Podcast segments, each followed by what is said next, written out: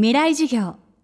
この番組はオーケストレーティング・ア・ブライター・ワールド NEC 暮らしをもっと楽しく快適に川口義賢がお送りします。未来授業月曜日チャプト1未来授業。月曜から木曜のこの時間ラジオを教壇にして開かれる未来のための公開授業です去年の秋全国で行われたイベント。FM フェスティバル2016未来授業。明日の日本人たちへ。今週は東京 FM ホールで行われた坂村健さんの特別公開授業の模様をダイジェストでお送りします。今や現代社会のキーワードになっている IoT 家電や車などあらゆるものをインターネットに組み込む技術ですが坂村さんはその原型となるコンピューターを動かすシステムを30年以上にわたって研究し続けています。IoT 技術の第一人者は人間と AI の関係の築き方を問いかけました。今回の授業のテーマは電脳都市を本物にするための哲学。去年は囲碁のプロ棋士に勝つ AI が登場したり病名を導き出す AI の活躍が話題になるなど人工知能の進化が注目されました。今 AI はどのレベルまで達しているのでしょうか。未来授業1時間目。自ら学習する AI の姿ディープラーニングって深層学習っていうものはですねこの技術はですねちょっと今までのものと少しやり方が違うんですよね。なんかコンピューターっていうのはプログラムしないと動かないだろうって言ってなんか皆さんがプログラミングしてるコンピューターと同じだと思ったら大間違いです。もう全然そういう原理で動いてるんじゃないんで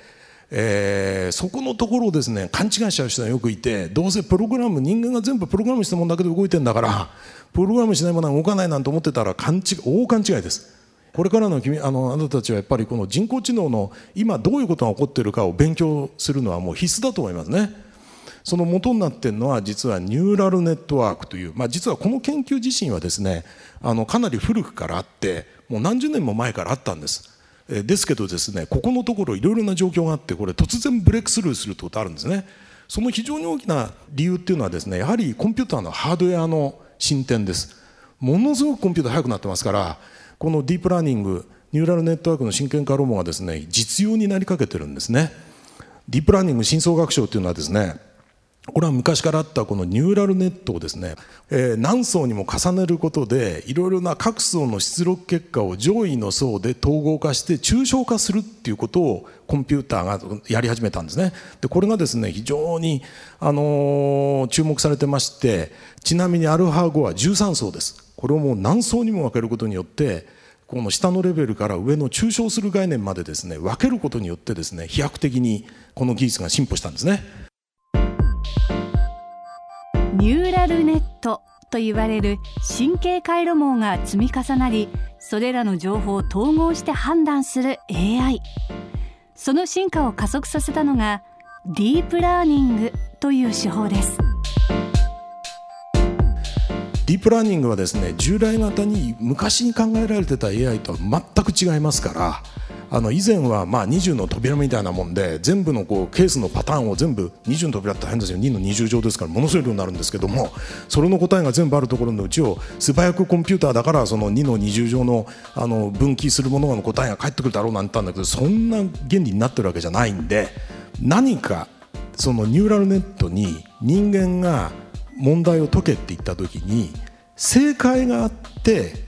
そしてそれに対して、えー、学習させるっていう正解が分かってる問題ですね。例えば囲碁だったら定石みたいなもんですね。ああいう定石みたいなものを最初に教え込むことによって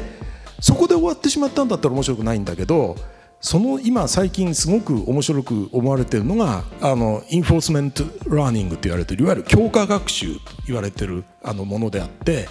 最初の定石を教えておいたものにある程度出来上がったその人工知能同士を戦わせるなんていうようなことをやってですね、えどんどんどんどん自己学習させていくんですよね。まあ、この強化学習というところをですねあの理解する必要があると思います。でここでもって現在 AI の主流であるディープラーニングとか強化学習でいろんなやり方を最適化できるようになったんだけどここで最適化と言ってるのは先ほどのディープラーニングの説明で言ったように先生があってそういう強化学習で大量の経験を踏むことによって例えば英語で言えば定石みたいなのをたくさん見ることで予期せぬものも含め多様な入力に対し完全ではなくても最適な出力を介するように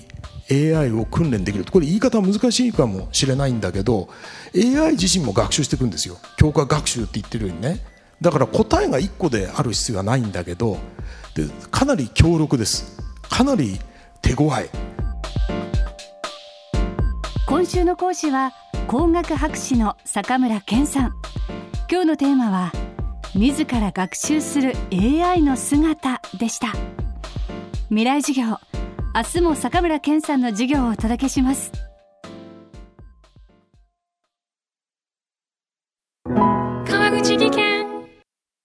階段での転落。大きな怪我につながるので怖いですよね。足元の見分けにくい階段でもコントラストでくっきり。白いスベラーズが登場しました。皆様の暮らしをもっと楽しく快適に。川口技研のスベラーズです。未来授業。この番組はオーケストレーティング・ア・ブライター・ワールド NEC 暮らしをもっと楽しく快適に川口義賢がお送りしました。